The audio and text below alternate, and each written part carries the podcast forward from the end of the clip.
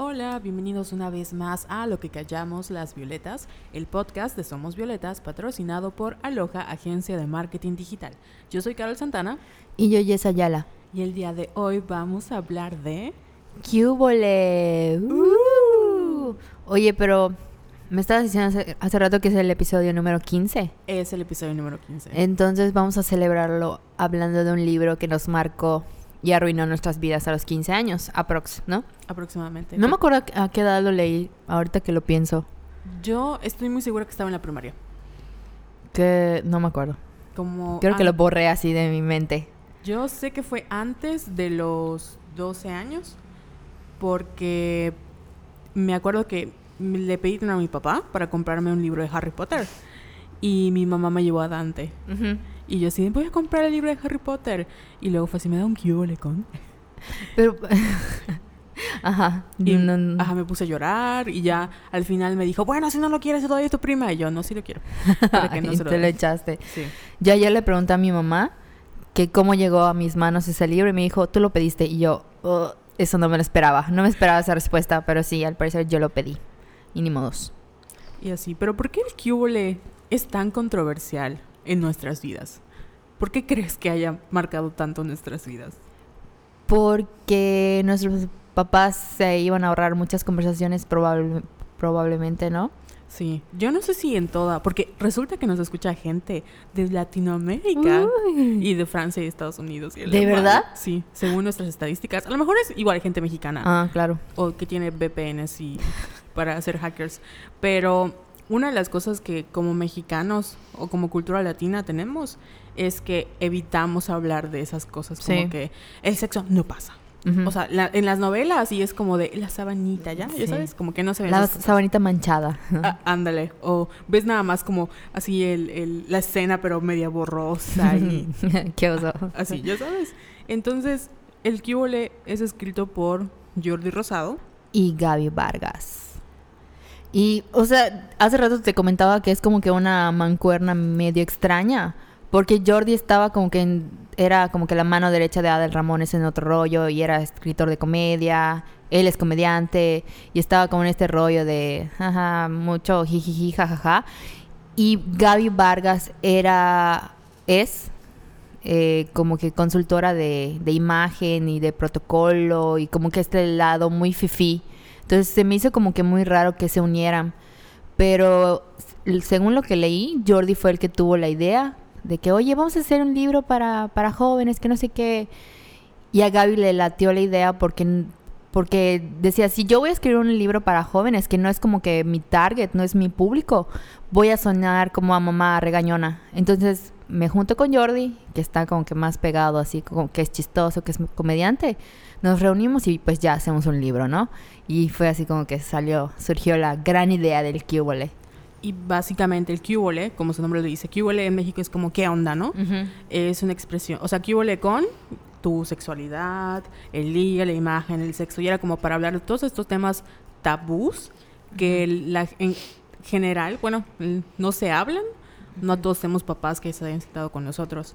Y era como hacerlo de una mar- manera así muy Jordi Rosado, como Sí. que, ay, a la chaviza y el Ajá. chavo ruco. Así está cañón. Así o está. sea, porque tiene el libro tiene ese lenguaje de, ay, no manches, que no sé qué. Ahorita- Como de tío, como de Sí. tío que no te da risa.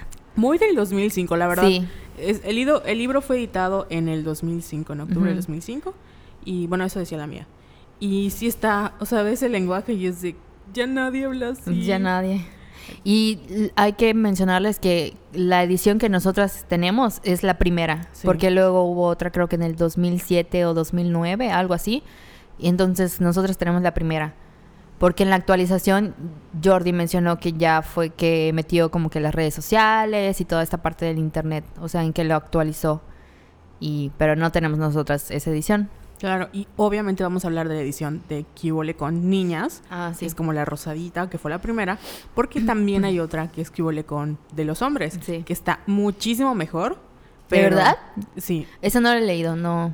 No. Bueno, ustedes si no tienen, vamos a subir una foto en el en Instagram para que vean cómo es la edición.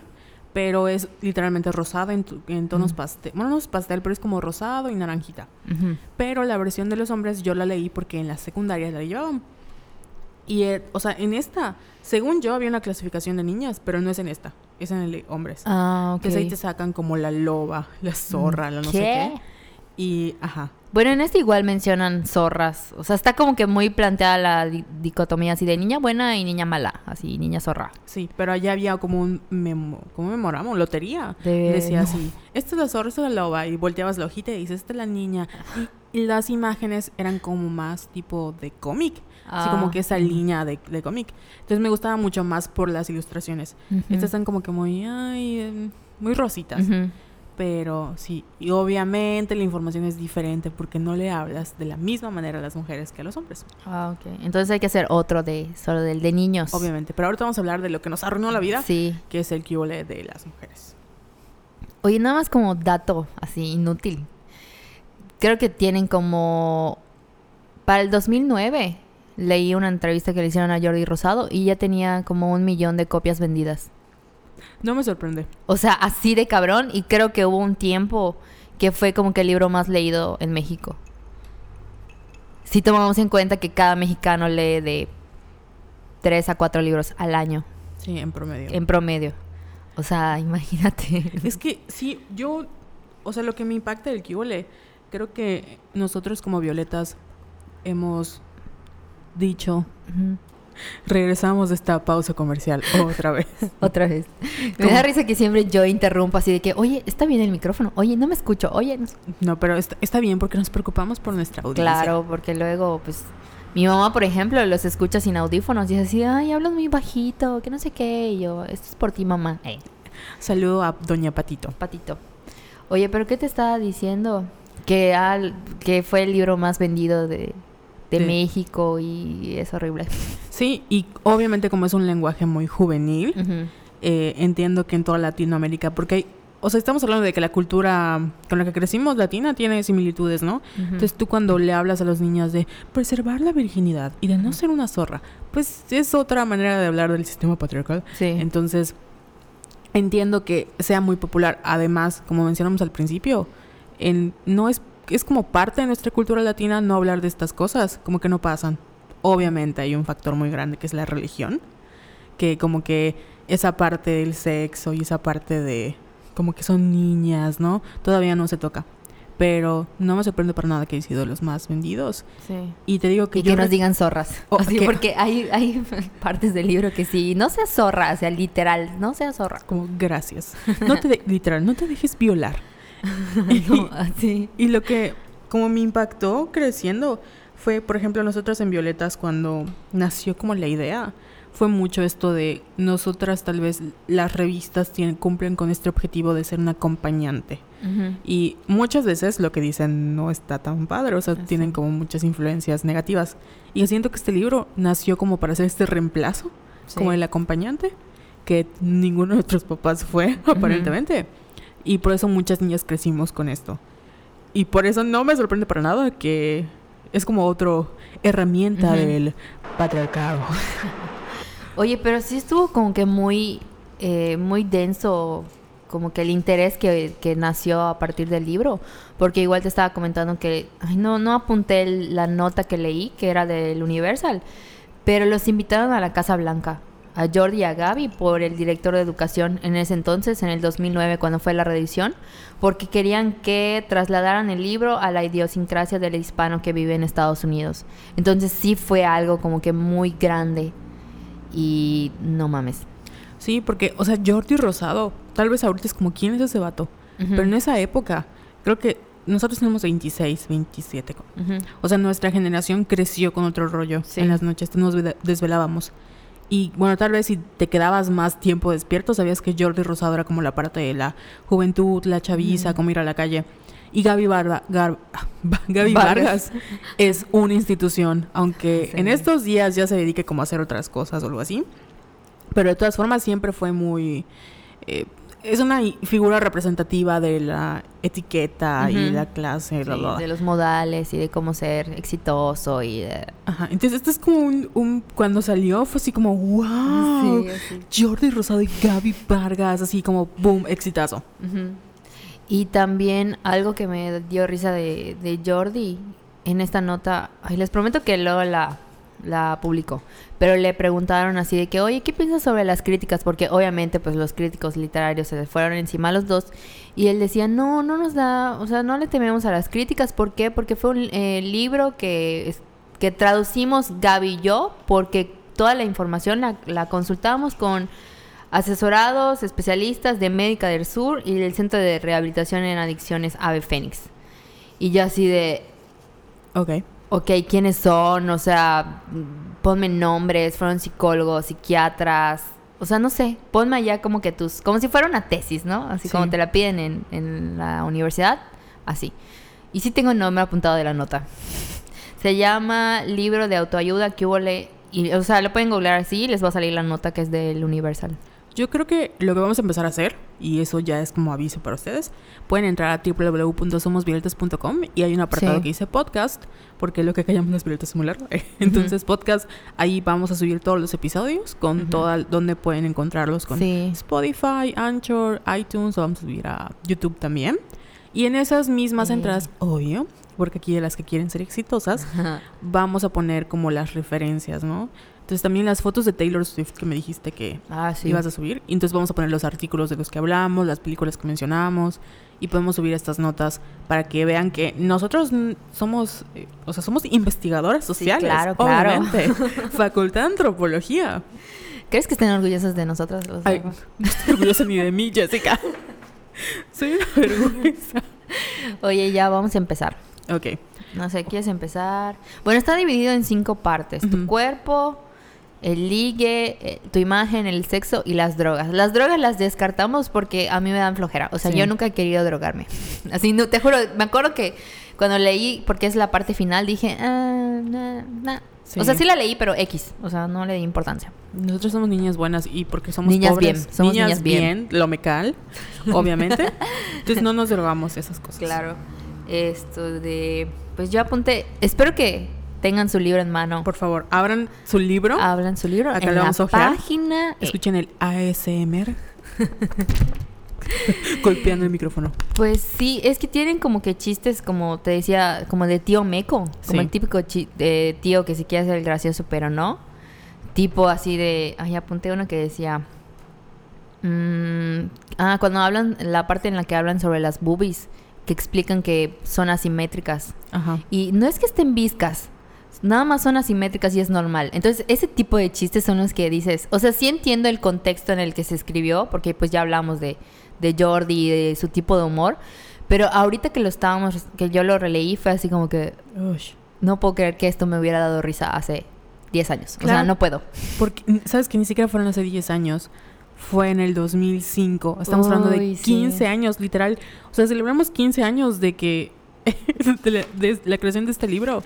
Y por eso muchas... Yo siempre he dicho que la comedia en México, aunque muchos youtubers quieran decir que no, siguen repitiendo escuela. Sí. Y una de las grandes escuelas fue otro rollo, porque pegaban así como que, quiero el monólogo, y ya sabes, como que muy, como que humor muy, así muy, Ajá. que hoy en día ya no aplica. Entonces, muchos de los chistes y las palabras ya están descartadas totalmente. El problema es que si lees entre líneas, lo peligroso de esto es que muchas de estas como de este mensaje todavía se repite, sobre todo en el caso de, bueno, Jessica leí- leyó como la parte de los, el liga, ¿no? El ligue y las relaciones. Y yo leí más como el- el- la parte sexual y del abuso y... No mames. Pero está lleno de prejuicios. O sea, sí Horrible. está lleno de prejuicios. Y como te decía hace ratito, sí se nota así. O sea, básicamente te están diciendo, "Se- sea una niña bien, porque a las niñas bien todo el mundo las quiere, todo el mundo las respeta. Y si eres una niña así, una zorra, que ahorita vamos a hablar de eso, esto de nadie te va a tomar en serio, no te maquilles porque va- vas a parecer como una huila. O sea, ese tipo de cosas que sí son muy fuertes. Yo quiero saber qué es una huila. Porque Mm, traté de ajá. leer y no me... O sea, en ese entonces sabía que era una huila. Ahorita no sé qué es una huila. Será como Mm, una... No, es- ajá, no, no puedo buscar como que un sinónimo para... Quiero pensar que lo más cercano es como naca. Mm, probablemente. Que sea así como, ay, es una huila. Ajá. Como el diminutivo de India. Porque Ajá. obviamente es también, o sea, acá hay como valores patriarcales, blanco, Sí. cisgénero y la, la, la. Sí. Entonces muchas de las cosas, supongo, igual educación religiosa horrible. Entonces quiero pensar que huila se refiere a como no seas vulgar, tal sí. vez. Sí, probablemente. Bueno, en la página 45, así vamos a hacer como si estuviéramos en clase. Algo que están hablando sobre la menstruación y dan como que una serie de datos interesantes. Y el número 7 dice, si te empiezas a pelear con todo el mundo en tu casa, también puede ser un buen indicativo de que está llegando Andrés. Si escucharan nuestro podcast sobre menstruación, así hicimos todo lo posible como para quitar ese estigma de que somos enojonas porque Por por- hormonas. por hormonas o cuando nos baja y ese tipo de cosas.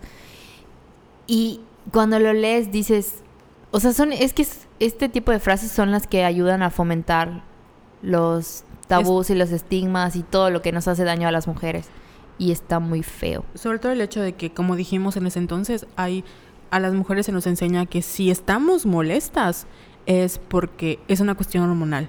Y nunca nos enseñan a decir, bueno, tal vez te- tu molestia es válida, ya sabes. Claro. Entonces, obviamente, cuando tú lees esto, es como, ah, ok, si me molesta es mi culpa. Y sabes, como que yo tengo la culpa de andar hormonal. No tiene nada que ver con que los hombres sean unos pendejos o lo que me estén haciendo el trabajo esté mal. Ya sabes, yo tengo la culpa. Sí. Y no sé si tú leíste algo interesante de la menstruación. No. Lo que sí me llamó la atención es que, como te al principio, esta parte es como la más técnica. Entonces empieza como que la parte de. Yo le investigué, ¿no? Y menciona cifras de. De acuerdo con la OMS y de acuerdo. Entonces tú cuando empiezas a leer el libro dices, ah, ok, tienen razón. Porque obviamente todo lo que dice acá está interesante. A mí la última cosa que no me gustó es en la página 50, 50 exactamente, cuando te dicen cómo aliviar el cólico. El último punto es, tómate dos gotas de aguantitis, o sea, aguántate. Es el método más barato, pero menos recomendado. De,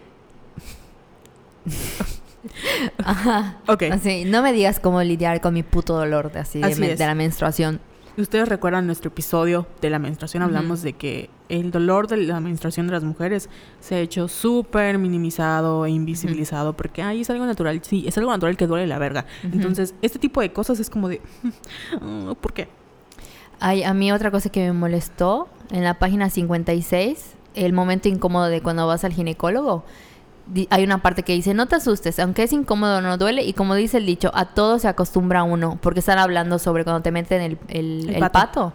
Y yo así de, justo hoy fui al ginecólogo y fue así de, me acordé del maldito de Jordi Rosado y Gaby Vargas diciendo esto y fue así de, fuck you, porque claro que duele.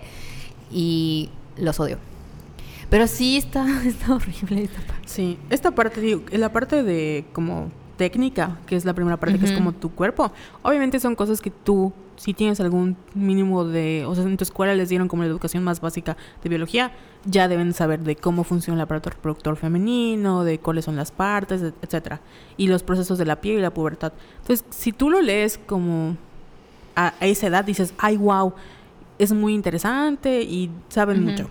Pero cuando, conforme empiezas a adentrarte a la parte más como psicológica y de emociones y relaciones, te das cuenta de que está de la verga.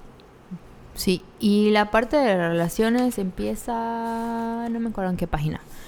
Pero si ya vamos 65. a entrarle a esta parte, le estaba diciendo a Carol que hay en la página 75 como que hacen una división de los tipos de, de chavos que hay.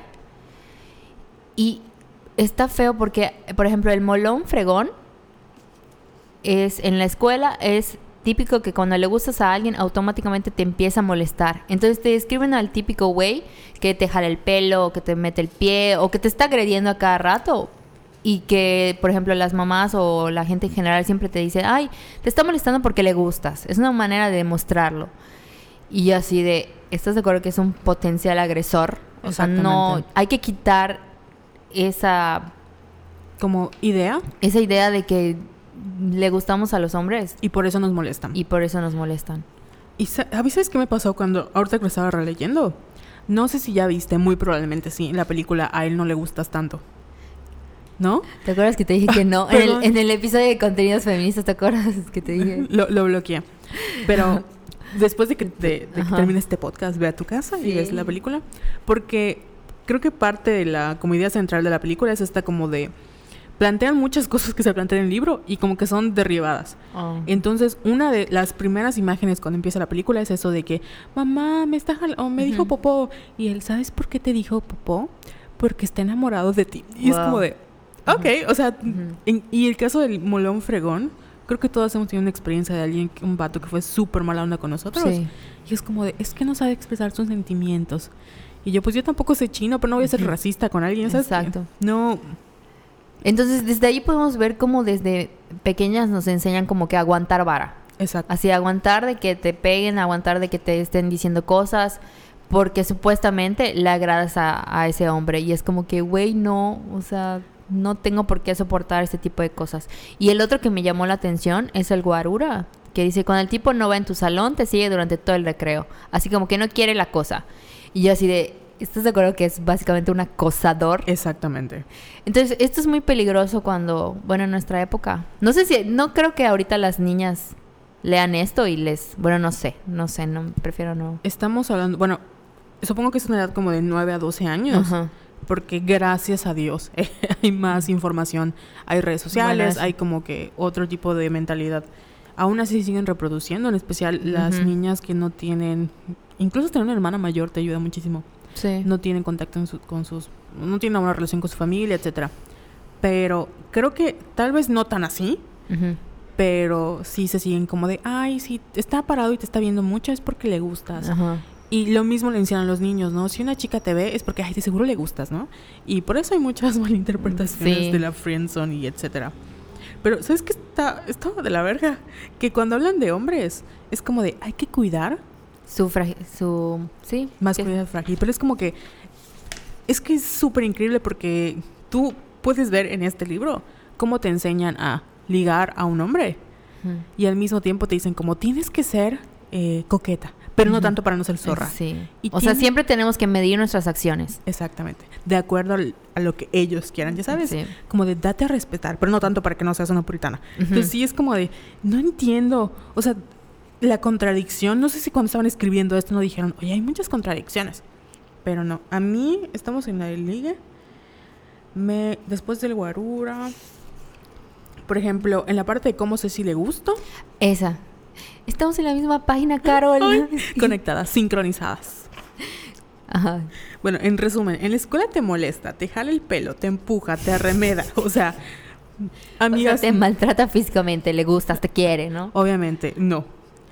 Te sigue por todos lados cuando no va en tu salón. No. Güey, es que miedo. O sea, si ahorita un güey me sigue, me muero. O sea, llamo a la policía, es lo primero que voy a hacer. Luego es como de, ay, baila con las amigas, X, como que esa parte X. Se te queda viendo. Así como, No, no, amiga, no. no, Eso es- no dejen que se les queden viendo. Por favor, si alguien se queda viendo, mi mamá siempre dice que me besé. Sí. Porque está Enfréntenlos. Con su gas pimienta en mano. Y escucha, escucha mi parte favorita. En la página 82, secretos para que los galanes se claven. ah, sí, mira, tengo apuntado horror, kill me, los odio. Mientras lo estaba leyendo ayer, lo estaba apuntando. ¿Qué, qué señalaste de acá? De aquí eh, empecemos porque aunque los hombres no siempre lo reconozcan, a ellos les encanta el reto, la conquista y lo difícil de alcanzar.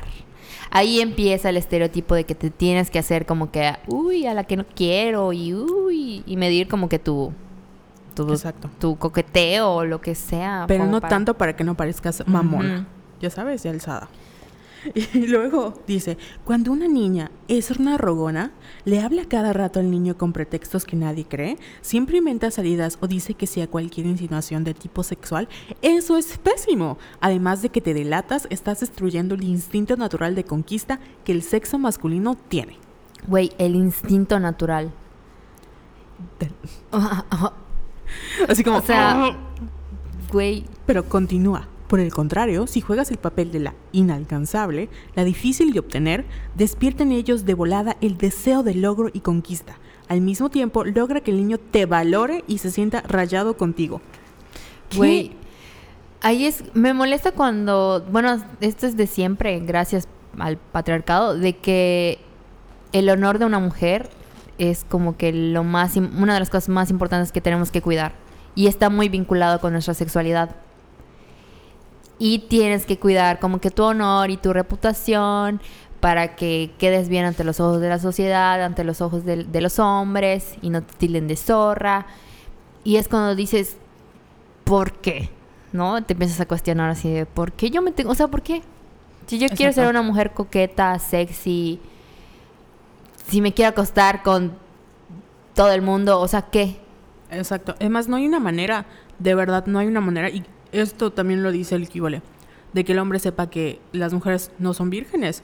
O sea, no hay una manera de que el hombre detecte el himen. Aparte de que el himen ya es como súper descartado de que pruebas de virginidad. No hay manera, güey. Entonces, es como... Nosotros... Y son también los dobles estándares. Cuando un hombre tiene a muchas mujeres es como de, ay, wow, campeón. Héroe. Exacto, pero cuando una mujer tiene varios es una zorra. Y en la siguiente página, en el 82, secretos para que los galanes se claven. Aquí señalé algo que me dio mucha... Ah, no, todavía estoy en la... En la... No, todo, perdón, en la 83, Ujú. en Ponlo a chambear, hay una parte que me llama mucho la atención y lo resalté.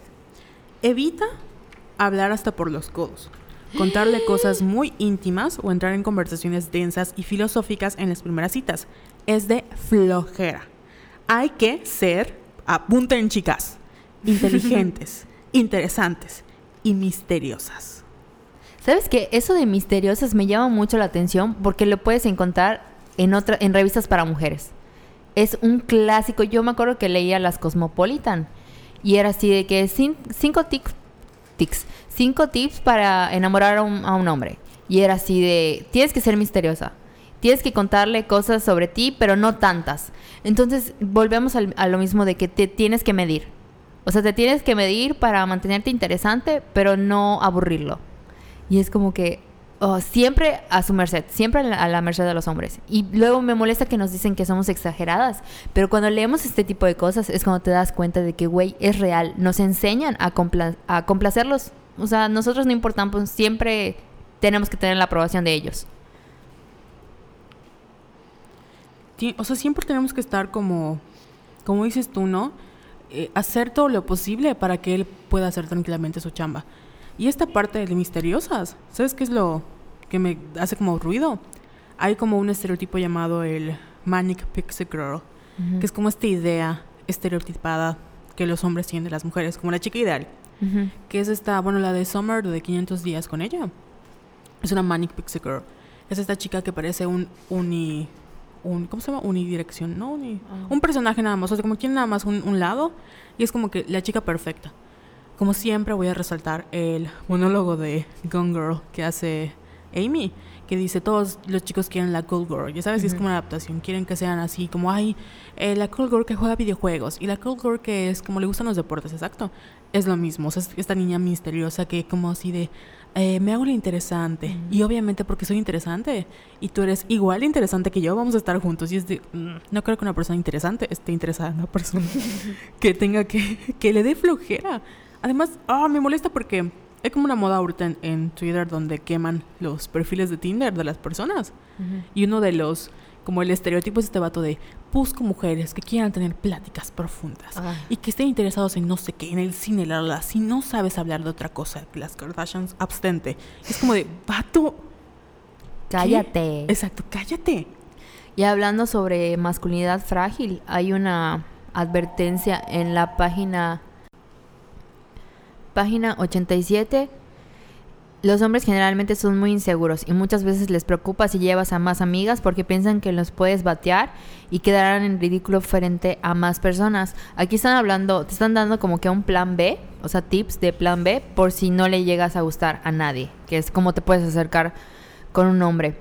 Y también hay otro que dice, arréglate lo necesario para que te veas bien y llámale, llámale la atención. No exageres con los mega escotes, las minifaldas y los kilos de maquillaje porque pueden hacer que se confunda cualquier mujer y en vez de verla como una niña atractiva la vean como una huila. Lo que mencionábamos hace rato sobre las huilas que no entendíamos que muy bien qué era, pero en este contexto creo que sí, se entiende. Sí, también hay una parte, pero es un poco más adelante en la página 85. No creo si ya, que ya hablamos de eso, de... Porque nos quedamos en esa parte de que tenemos que ser misteriosas y eso, ¿no? Y cómo los hombres hay que cuidar el ego. Pero en la parte 80, en la página 85 hay el punto número 5 dice, sé la más linda, que es como uno de los tips para que los hombres se enamoren de ti, ¿no? Sé buena onda y ríete de sus chistes. Pero sin exagerar. Y no te veas muy emocionada. Ok. Y luego dice, deja que él haga toda la chamba como abrir la puerta del coche.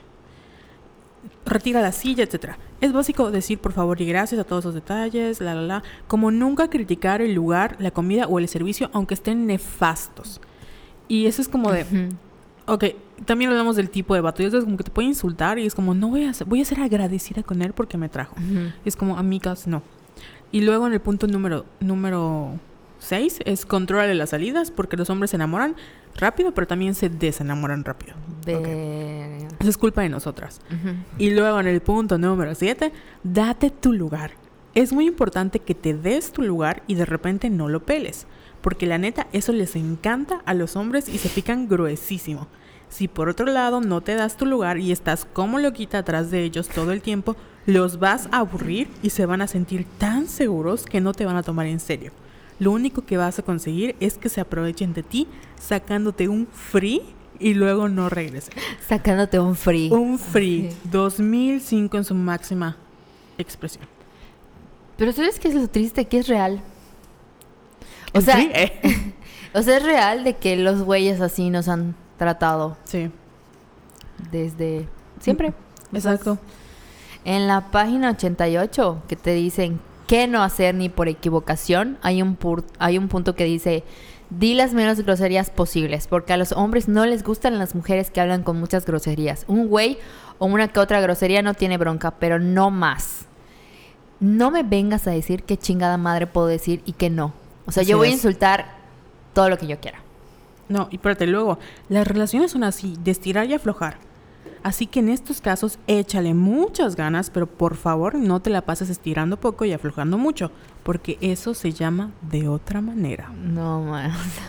Así, así, Así con las relaciones y el cubole. así nos había enseñado. Pero sí estamos de acuerdo en que todo mal. Todo mal. No, y luego en la página 80 90, escucha esto. Eh, o sea, es un poco más de palabras y frases que no debes decirle ningún hombre. Y es como de no decirle que digas pio, pio, pollito y pio, pio y así. y dice, por lo tanto, debes pensar que así como un hombre se preocupa por tratar de no herirte, claro que no, con ninguno de tus comentarios, o por lo menos eso intenta, ahí sí. Bravo a los hombres que lo intentan. Pues fue, sarcasmo, fue sarcasmo, amigos. Tú debes procurar lo mismo con él, porque recuerda, un hombre sentido vale por dos, pero por dos mujeres. Ajá. Y también sabes por qué, por dos balazos, porque los hombres son, o sea, México. Dices que no a un vato y te da un- una bofetada. En el mejor de los casos, te grita puta, ya sabes. En el peor acabas muerta. o con una Sí, cara- porque no están acostumbrados a decir a que a aceptar un no. O Sí, sea, no porque pueden. son muy inseguros y les da miedo. Oye, me da miedo que me maten. Sí. ¿Y qué otro? No, pero luego en la página 94, ¿por qué los hombres son tan hombres? La sociedad ha marcado Ah, muchos sí. patrones que se utilizan desde el principio de las eras, y este libro los está repitiendo. Es por eso que actualmente el hombre no está acostumbrado a llegar a su baticueva, llámese casa de la novia, ¿qué pedo? Y hablar mucho, y tampoco está muy acostumbrado a llorar con frecuencia, por eso son muy agresivos. Ajá, como que justificando su, su chingada violencia. Sí, y luego es como, ay, no, no puedo. Luego es como las, o sea, luego hay una sección como no decir tantas groserías y es como de, ay, ni la voy a leer porque qué hueva, de verdad. Groserías más heavies. La grosería no tiene intención de ofender, el insulto es más denso. ¿Qué pedo con estas mamadas? No puedo, no puedo, no puedo. Todo mal. El QL cancelado. Jordi Rosado cancelado. ¿Cancelado? Gaby Vargas cancelada desde siempre porque Para- me da flojera. Para que veas que sí lo leí en la secundaria, mira que le puse. Kudai. Kudai, Kudai en gi- letras gigantes. Yo no soy fan de rayar ni pintar mis libros ni de nada. Este, creo que en que literata, pero este sí lo rayé. Todo. En que lo estuve revisando para el podcast. Sí lo rayé y sí dije, los odio. Yo, o sea, como que ya aprendí, a creo que por cuestiones de tesis ya como que rayo más. Sin miedo al libro. Yo sabes qué hice con mi tesis, con mi libro, le saqué copias y a las copias las engargolé y eso fue todo lo que rayé. Así. Mi libro no. Ya, ay, No, yo no todo, todo perdedora, sí loca. rayé. Pero con lápiz, obviamente, amigos. Ah. Sí. Y ya mis PDFs, pues súper rayoteados. Oye, ¿quieres que pasemos a la parte de imagen? Sí, por favor. Sí, porque ya Ya vimos que el QL no nos va a ayudar con nuestras relaciones nunca. Para no- yo leí este libro y nunca tuve novela en la secundaria, entonces no funciona, amigas, ni lo intenten. Bueno, en la parte de imagen empiezan como que con una bella metáfora sobre la envoltura y el regalo. Y dicen, esto supongo que fue Gaby Vargas, que la, pues obviamente la primera impresión vale muchísimo. Y habla sobre la importancia del interior y de cómo nos sentimos y lo que proyectamos y que no sé qué. Y hay una parte que sí me dio risa que dice, ¿cómo va a saber la gente todo lo que vale si a veces nos presentamos que da penita? Ajá. O sea, dando a entender de que lo que ven de ti es lo importante. Y no manches, o sea, qué pedo. O sea, porque conozco muchos profesionistas que no les importa como que la parte Física. física y ajá, o sea, no sé si todavía como que entra a discusión eso de que ay, soy no sé, una persona muy importante y tengo que vestir de traje o soy una mujer y tengo que estar de tacones todo el tiempo. O sea, ese tipo de cosas son las que me da hueva. Y siento que ni se deben de discutir, porque realmente lo, lo que importa es cómo eres y tu trabajo. Claro. Y si eres hombre, que no eras, seas un violador y acosador. Básicamente es lo único que nos importa ahorita. Porque obviamente cuando, o sea, nosotros decimos, hacemos con la comparación de, bueno, uno creo que los ejemplos más como, sus, no quiero decir sustentables, pero los que más visibles, cuando hay una elección presidencial, a las mujeres siempre se les juzga de eh, Hillary Clinton iba vestida con un pantalón que parecía de, de hombre. Entonces como que los aspectos físicos de las mujeres siempre son en juego. ¿Y cómo iba vestida? ¿Y qué no sé qué? En cambio, cuando hay cuestiones a los hombres es como de las propuestas que hizo el senador, no sé qué. Entonces como que este Ujú. tipo de cosas siempre nos han pesado más. Sí. Y es lo que decíamos hace unos, hace unos episodios atrás, ¿no? Tú puedes ser, eh, como que tú puedes dar un punto muy importante, pero un vato meco y trata de invalidarte con cualquier cosa de tu, de tu aspecto físico o cómo te vistes. Y, o sea, tenemos esta imagen de cómo las mujeres deben ser, que es con los tacones, con bien formal y con no sé qué, pero tampoco hablamos de el precio que pagamos para hacer eso, porque los maquillajes cuestan, la depilación cuesta, las cremas cuestan, o sea, tú no puedes salir fachosa de tu casa porque eres ajá una dejada, pero un vato puede salir, o sea, un vato puede salir, ya sabes, como intrusa y es como, ay, qué valiente, Sí, qué valiente. ya sabes, y es como, qué hueva. Y a él sí lo escuchan. Claro, o sea, Aunque esté en trusa y diga algo wow, siempre le- se lo van a aplaudir. así es, no importa. Y ah. Ah. En esa parte de la imagen hay una sección dedicada a cómo las mujeres se deben de sentar. Es real, así en la página 155. Y dice, cuando te levantes no lo intentes desde el fondo del sillón porque te vas a ver tan femenina como borracha de cantina. Mejor regresa empujándote a la orilla, ahí recoges tu bolsa y con un esfuerzo de las piernas te levantas derechita. O sea, esto es... O sea, güey... No puedo, de verdad, yo estoy mm, ¿A quién le importa cómo me voy a sentar? a Jordi Rosado y a Gaby Vargas. Obviamente. Y el próximo amor de tu vida, porque te está observando desde lejos. Sí. El chico que no va en tu salón te está fija, se está observando desde lejos. ¿Sabes a quién deberían enseñarle a sentarse? A los hombres. Obvio. Porque, ajá, siempre se... ¿Cómo tiene su nombre? De hecho, vamos El a, tener un, manspreading. vamos a tener un podcast de diccionario feminista en el que vamos a explicar todos estos términos. Y hay uno que se llama... Manspreading. Ajá, que son los vatos que se sientan así con sus piernas súper abiertotas, ocupando así dos lugares. Porque le pesan. Les, le pesan, les duele, Les duele, cerrar sus, sus piernitas. Pero no vayas a ser tú porque entonces eres una mestiza, ya sabes, Ujú. porque te sientas mal. Hay tips para cómo tomarte fotos. O sea, este tipo de cosas que dices. No puedo. O sea, Gaby Vargas ha vendido también un chingo de libros por este tipo de. O sea, con este tipo de, de- de- de tips. Sí. De imagen y de protocolo y de etiqueta y de. No me caes bien, Gaby Vargas. No porque es de nuevo preservar esas ideas. Y además son muy desactualizados. O sea, yo entiendo que te hablen de cómo, por ejemplo, hace, hace poquito tuve una experiencia que fui con una doctora que me cae muy bien, que es muy empática. Entonces, ella, por ejemplo, si tú estás hablando y subes tu voz, ella como que trata de subir tu, como que siempre trata de mimetizar tus, no sé, tus, eso, como para que te sientas en confianza con ella. Ah, Entonces, ese tipo de cosas lo entiendo, pero ya decir, voy a ir a sentarme me voy a jalar de la silla porque eso habla mucho de mí como, güey, no, no, no, no puedo, me da mucho coraje. O sea, estamos como que intentando sobrevivir para preocuparnos por ese tipo de cosas. ¿no? Así es. Como que... O sea, me vale madre si me siento así toda desparramada y... O sea, ¿a quién chingados le importa? Mira, te sientes parada o derecha o desparramada, un violador te va a violar. Sí. O sea, eso es como el... Creo que una de las cosas... Ahorita vamos a hablar de, de la parte sexual del libro, pero uno de los tips que dan es como que procura no ponerte en, al- en peligro. es como que es lo... Mira, andes con falda, andes en chanclas, andes en fachas. El crimen no está en ti, o sea, es como que tú no eres la culpable. Lo que está mal es la sociedad y Sí. el sistema patriarcal. Entonces, estas cosas solo son herramientas del patriarcado que sirven para echar culpa a las personas y a las mujeres porque no somos femeninas, porque no somos, ya sabes, demasiado mujeres, porque ¿Por qué no nos cuidamos? Exacto. De que nos maten. de qué, porque no atrapamos a un hombre, porque nos sentamos mal. Tal vez es el secreto, Jessica. Tal vez si nos centramos bien tendríamos sugar daddies.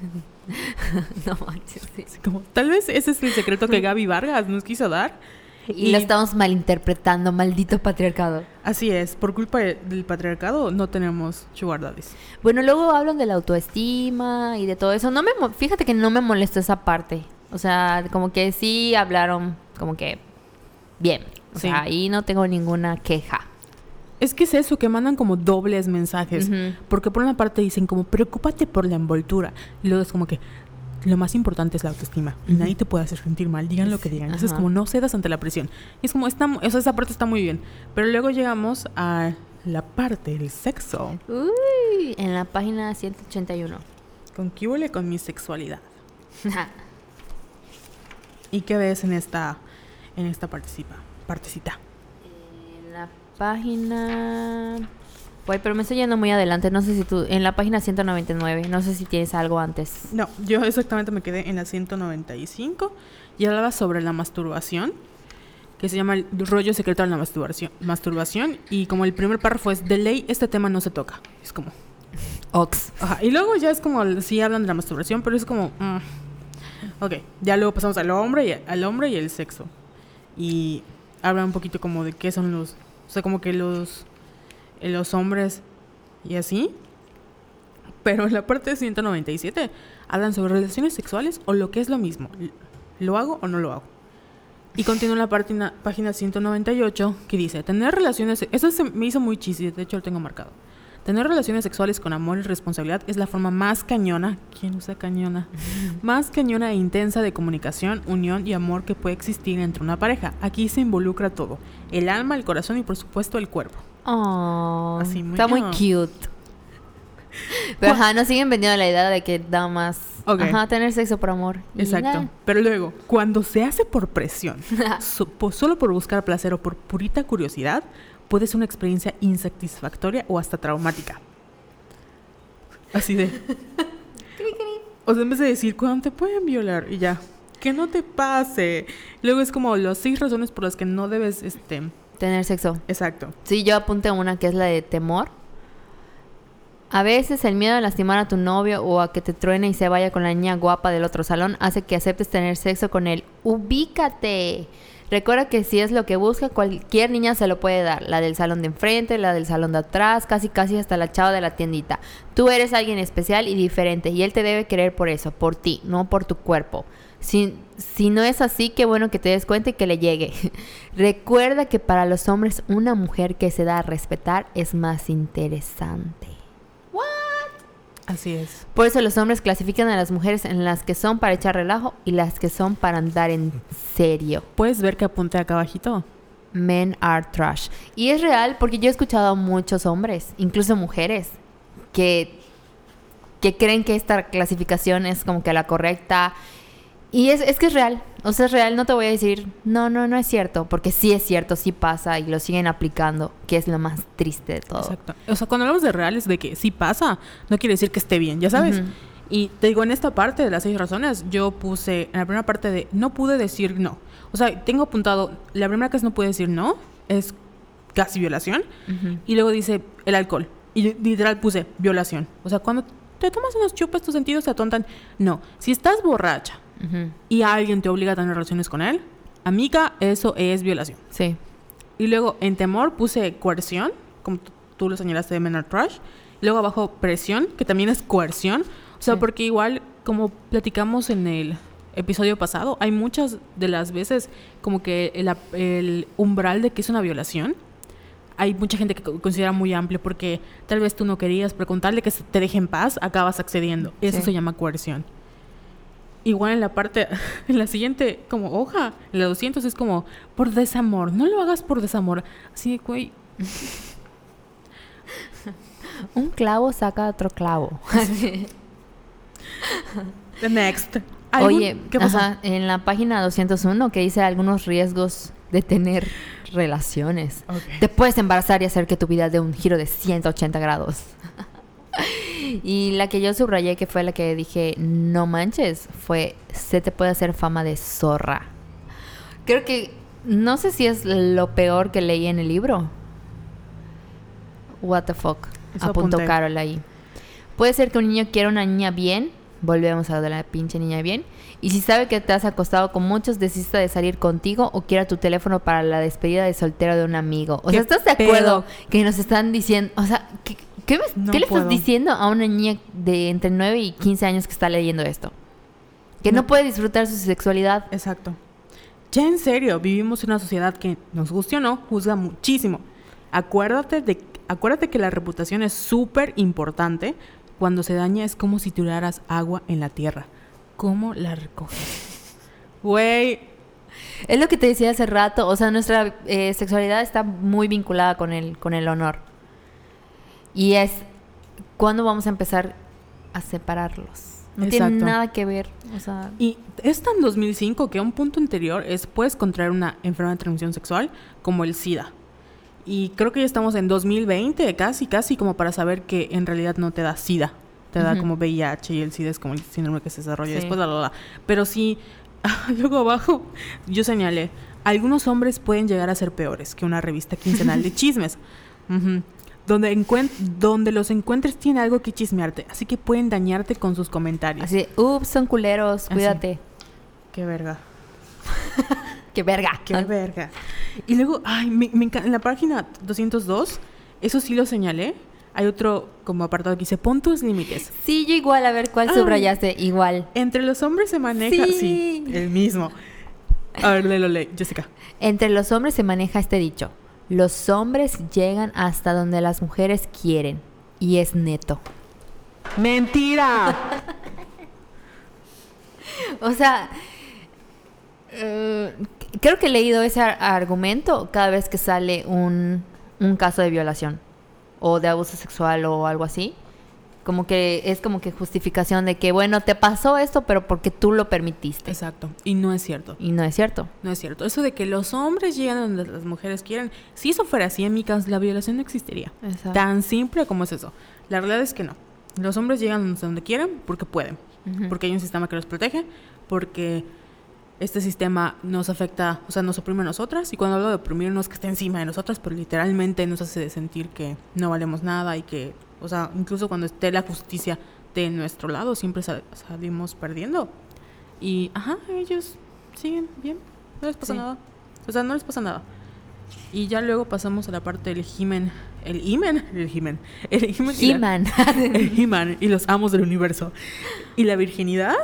Y ya, aparte, o sea, creo que solo apunté como finalmente creemos en la actitud hacia la virginidad y importan cosas como la educación, el ejemplo de tu familia, tus valores, amigos y creencias religiosas. O sea, habla como la parte de virginidad de que, ok, es muy importante de acuerdo a lo que te hayan enseñado. En- pero en este libro te estamos diciendo que abstente porque si no vas a ser una zorra. Sí. Y si eres una zorra, tu reputación está arruinada porque ¿cómo recoges el agua de la tierra? O sea, ¿cómo lo haces, Jessica? No ¿Sabes? No se puede. Y luego hay un apartado en la página 205 que es de la abstinencia. Y yo señalé, cuando ven a alguien que les... Ah, no, esa es como la parte de los chicos que, que, que también se abstienen, pero como que quieren todavía divertirse. los niños se clavan y respetan más una niña a quien escoge esta opción. O sea, como que los hombres admiran más a las mujeres que son abs- abstinencia, de que eligen la abstinencia, ya sabes. Ujú. Y es como de, mm, pato, ¿cómo te digo que no? Y es como slot shaming. Sí. Ay, está muy interesante.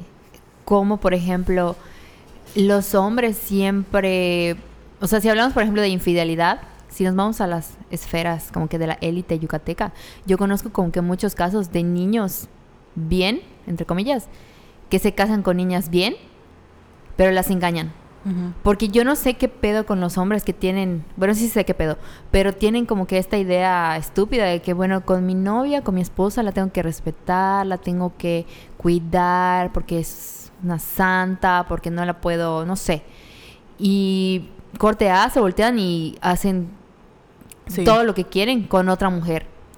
Sí. Entonces dices, o sea, sí estás de acuerdo que puedes tener una sexualidad súper chida con tu esposa sin tener que engañarla si trabajas como que todo este pedo mental que tienes. Es horrible, de verdad es horrible. Y tiene que ver con los valores religiosos, sí. etcétera. A mí, sí conoces a Armie Hammer, ¿verdad? Sí. Bueno, él en varias ocasiones ha dicho que, y de hecho creo que se le han ido varios likes a tweets, de que él está como metido en la onda del bondage y como que le gusta mucho esta parte pero él ha dicho que jamás podría hacerlo con su esposa porque es la madre de sus hijos. Sí, o sea, es que tienen esta idea así toda de que, bueno, mi esposa es como que la voy a la tengo en un altar y voy a usar a otras mujeres para hacer lo que en verdad quiero, como que en el, en el acto sexual. Sí, porque ellas valen menos. Y es como, ah, no, no, de verdad no puedo. Ya ahorita o sea, después de esto, pasamos con la parte de ¿qué querés? Estoy embarazada. Uy. Y es un testimonio de una chica llamada Mariana que cuenta eh, que se embarazó no, pero yo señalaré varias partes, porque aparte todos los testimonios de esta, como este libro, son como muy moralinos, ya sabes, como no lo hagas, ten cuidado. Y una de las cosas que súper señalé en este testimonio fue, cuando hablé con Joel se sacó de onda durísimo, se puso todo nervioso, no quería que lo tuviera, me preguntó cómo lo íbamos a mantener, en dónde viviríamos, dijo que solo teníamos 19 años. Luego sus papás decían no quería que la, que la tuviera, o sea, su hijo, Así que discutí con ellos y decidí detenerles. Les ha costado muchísimo trabajo aceptar todo esto. También me corrieron de la escuela. Aunque he perdido muchas cosas, ya no tengo tiempo para estar con mis amigos, ni puedo salir del reventón los fines de semana. Vivo con mis papás.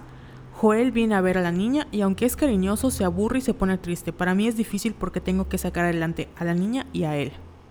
¿Cómo que a él? O sea, sí, ¿a Joel?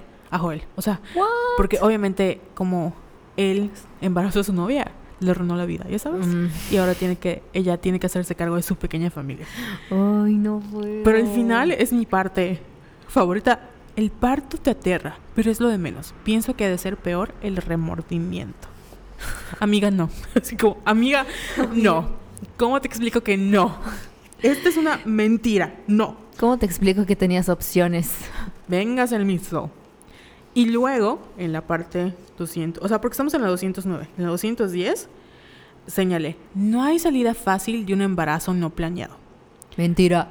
Platícalo con el papá del bebé. Mentira. No importa, no, importa. lo que piense. Exacto, es lo de menos. Ubica que cualquier elección será difícil y dolorosa. No es cierto. Que cambiará tu vida por completo y que no habrá vuelta atrás. Güey, no es cierto creo que hay, hay varios estudios que han hecho que en el que dicen las mujeres que han abortado que no se arrepienten. Exacto. Y que es mentira.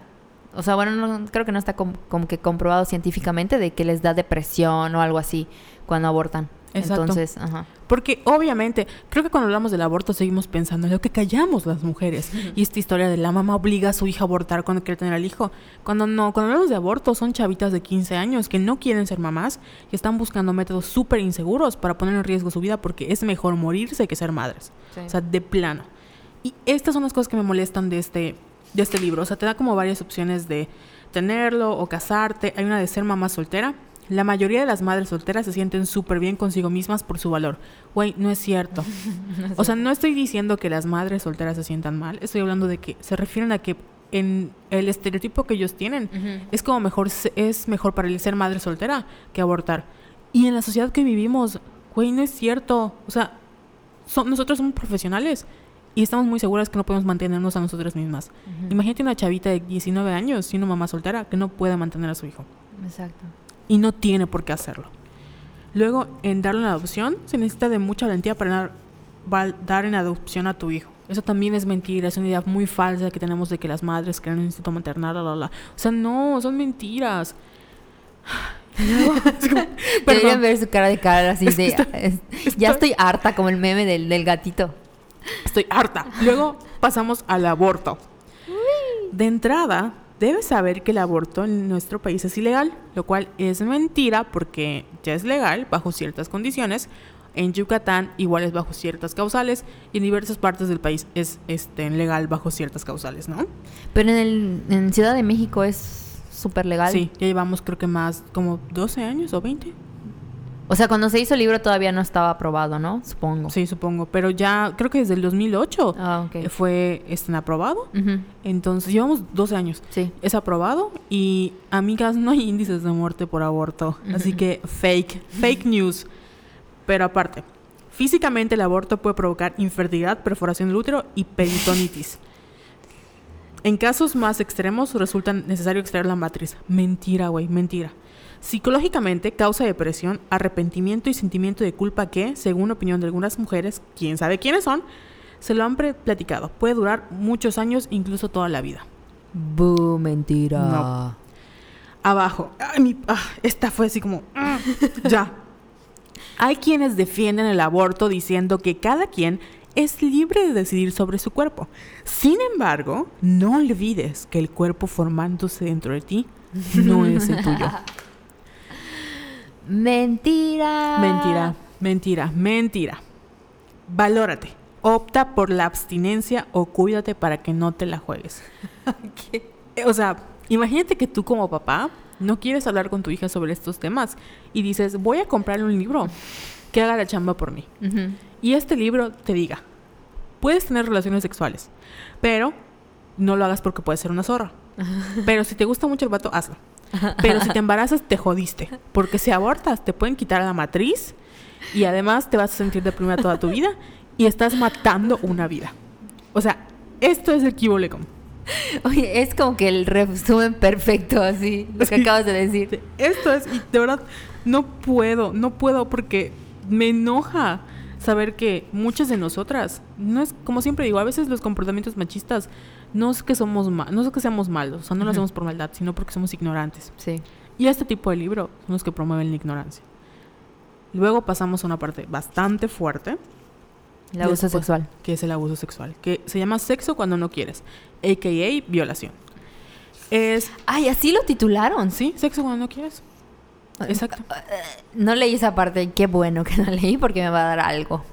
Es un testimonio sobre un, una persona que literal, literalmente, o sea, la viola cuando está borracha y luego pasamos, o sea, como que la historia es así muy moralina de eh, no debiste haber tomado tanto, ya sabes. Y luego pasa una parte de qué es cuándo es abuso sexual, te, te explica, por ejemplo, lo que ya habíamos hablado de que una persona te puede tocar, la posición de poder. Y tiene un apartado que dice que no te pase. O sea, como si tú puedas evitar el abuso sexual. Porque es un grollo hueso de poder. Entonces, habla como de temas. Acá tiene como alrededor del 80% de las violaciones de- definidas como penetración sexual no deseada ocurren de personas que se conocen. El alcohol es un factor determinante en dos terceras partes de los casos de violación y abuso sexual. Este, como otras drogas, puede nublar la razón o hacer perder la conciencia al grado de aceptar la, viol- aceptar la violación o, lo que es lo mismo, no resistirse a ella. Güey, o sea, Exacto. O sea, la- el testimonio de anterior, estamos hablando de una chica que estaba borracha y que accedió a tener relaciones sexuales a pesar de que la persona le empujó. Y a corte A, esta persona diciendo, si tomas alcohol, tú puedes no resistirte, o sea, no resistirte a la violación o aceptar la violación. mm, no puedo con la palabra aceptar y resistir. Es como que, ay, si no hubieras estado borracho, hubieras podido pelear para que defenderte, ¿no? Exactamente. Ah. Y luego pasamos a las 216, encuesta de abuso sexual, donde le hicieron entrevista. La doctora Guillermina Mejía, Guillermina, Guillermina Mejía, directora general de Adolescentes AC, realizó un estudio piloto en un grupo de 222 jóvenes estudiantes de entre 18 y 22 años dentro de una dinámica llamada Cuéntame tu secreto. Los cuestionarios respondidos por escrito de manera anónima y espontánea, sin presión o inducción alguna, arrojaron los siguientes resultados. 57% de las niñas habían sido abusadas sexualmente. O sea, la mayoría parte de las niñas. La edad promedio de la víctima de abuso fueron 8.5 años y el abusador 20.3. Esto no es abuso, es también pedofilia. El libro Sí. falla en mencionar esto. Y dicen que, o sea, preguntan si alguien, como le contaste a alguien sobre el abuso y el 84% dijo que no, que nunca. por eso cuando hablamos de siempre creo la víctima, nosotros sabemos que es muy difícil de hablar de violaciones, en especial cuando fue a una edad muy temprana, porque tal vez no lo entendiste, no lo racionalizaste, no sabías qué estaba pasando. Y por eso siempre le creemos a las víctimas, porque nunca se hace un como, me violaron, yay, como para presumir. Eso nunca pasa. Luego dice, ¿cómo ubicar a los que quieren hacerte algo? ¿Cómo, ¿cómo vas a...? O sea, por eso es como la intención del libro es como, ¿cómo evitar que te violen? ¿Ya sabes? Sí. Entonces, piensa bien con quién andas. ¿Con quién sales? ¿Con quién te sientes segura? ¿Y por qué? Amigos, la mayor parte de las violaciones pasan en personas que te conocen. Entonces, aunque tú confíes en tu amigo de al lado, te puede violar porque puede. ¿Ya porque puede. Porque puede nada más, porque se le hincha un huevo y puede hacerlo.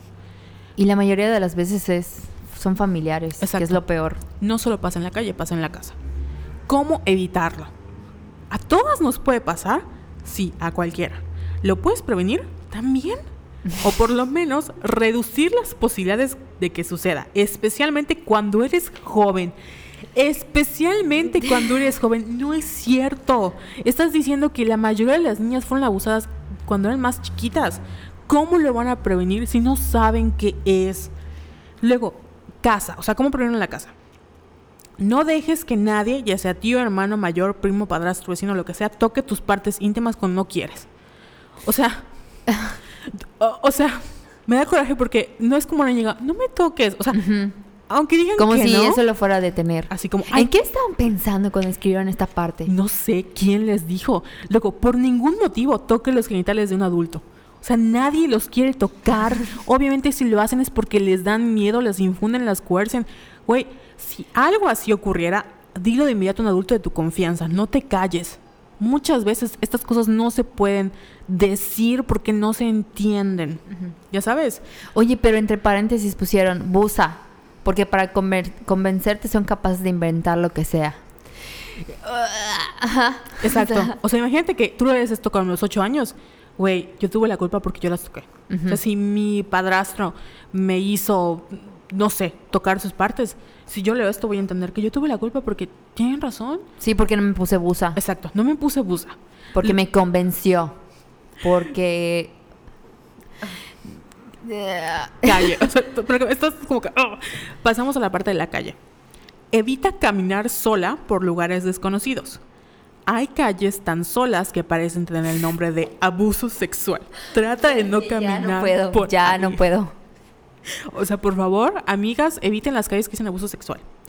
Si tienes que pasar por ahí, la cara de Jessica no lo había leído. Usa zapatos cómodos con los que puedas correr. Camina con paso firme, derecha, muy segura y con cabeza en alto. Que se note que sabes a dónde te diriges. ¿Cómo te explico que ah, no puedo?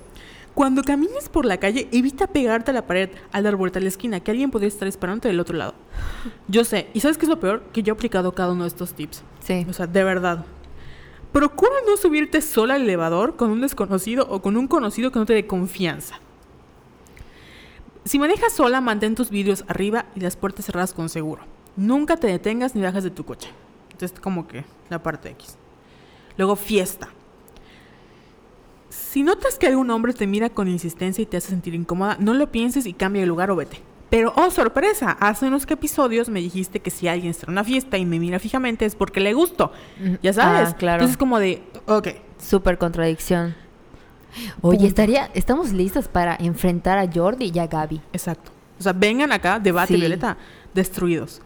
Ya que las drogas y el alcohol disminuyen tu posibilidad de defenderte, no bebas en exceso ni utilices otro tipo de sustancias.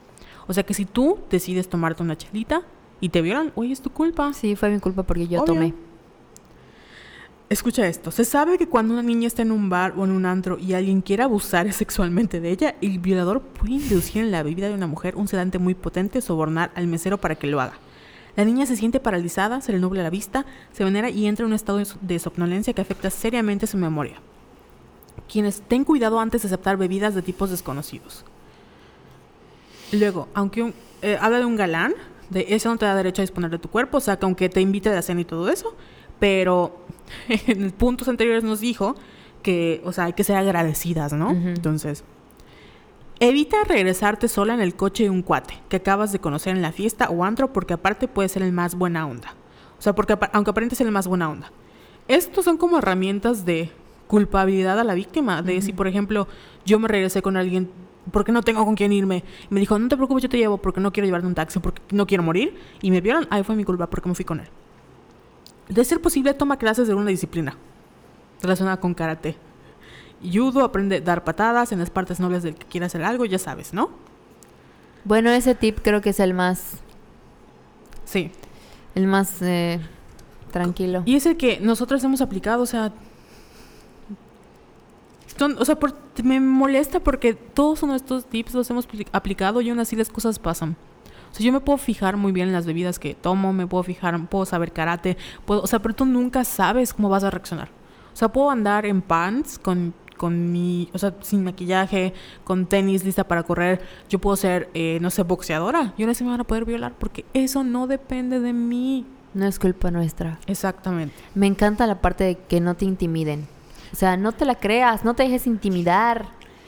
O sea, que creo que la sociedad nunca va a entender que es algo que no podemos evitar. Exacto, que no porque no depende de nosotras. O sea, no nunca sabes cómo vas a reaccionar, no sabes si tienen un cuchillo, no saben si te, o sea, no lo sabes y no por eso no puedes juzgar. Y ya luego habla como de la, como las enfermedades de transmisión sexual. La verdad es que no la leí porque estaba don muerta con el mundo. Sí, yo tampoco. y luego sigue la parte de las Solo señalé la parte del sexo anal que dice como evítalo. o sea, al final es como, la, evítalo. en tu colita no. Así. No puedo. Y ya luego es una parte como las de la, la o sea, como tratamientos de como de problemas emocionales. Hay una tablita muy padre que yo usaba para mi tarea, que es este el te habla de efectividad de métodos anticonceptivos y protección que tenía como el condón como primer método anticonceptivo con el 88% de efectividad. Creo que la efectividad del condón ya subió un poquito más de eso. Y obviamente la... O sea, ahorita hay más métodos anticonceptivos. La píldora anticonceptiva tiene como un 99% aquí. Y... Sí, está como el DIU que también... O sea, hay muchas cosas que ya, ya no aplican porque ya, ya avanzó la ciencia y habla de anorexia. Pero esta parte que se me hace muy, creo que de todo el libro se hizo muy interesante, que la parte de las emociones, tengo depresión, mis amigas están flacas, de tengo anorexia. Yo cuando tuve un problema de desorden alimenticio fue gracias a este libro que descubrí, ah, tal vez tenga este problema. y por eso me dio mucha tristeza que como que no hablaran muchísimo de, de esto y como tiene como un pequeño apartado sobre el suicidio pero súper poquito. Y pues luego vienen las drogas y ya dijimos que nos dio mucha flojera porque... Entonces, ¿qué Cancelado. Cancelado. Habría que checar como que las estadísticas de cómo se vendió, como que las últimas ediciones que te digo ya incluyen como que lo de las redes sociales y todo eso, que sigue siendo súper peligroso. Sí.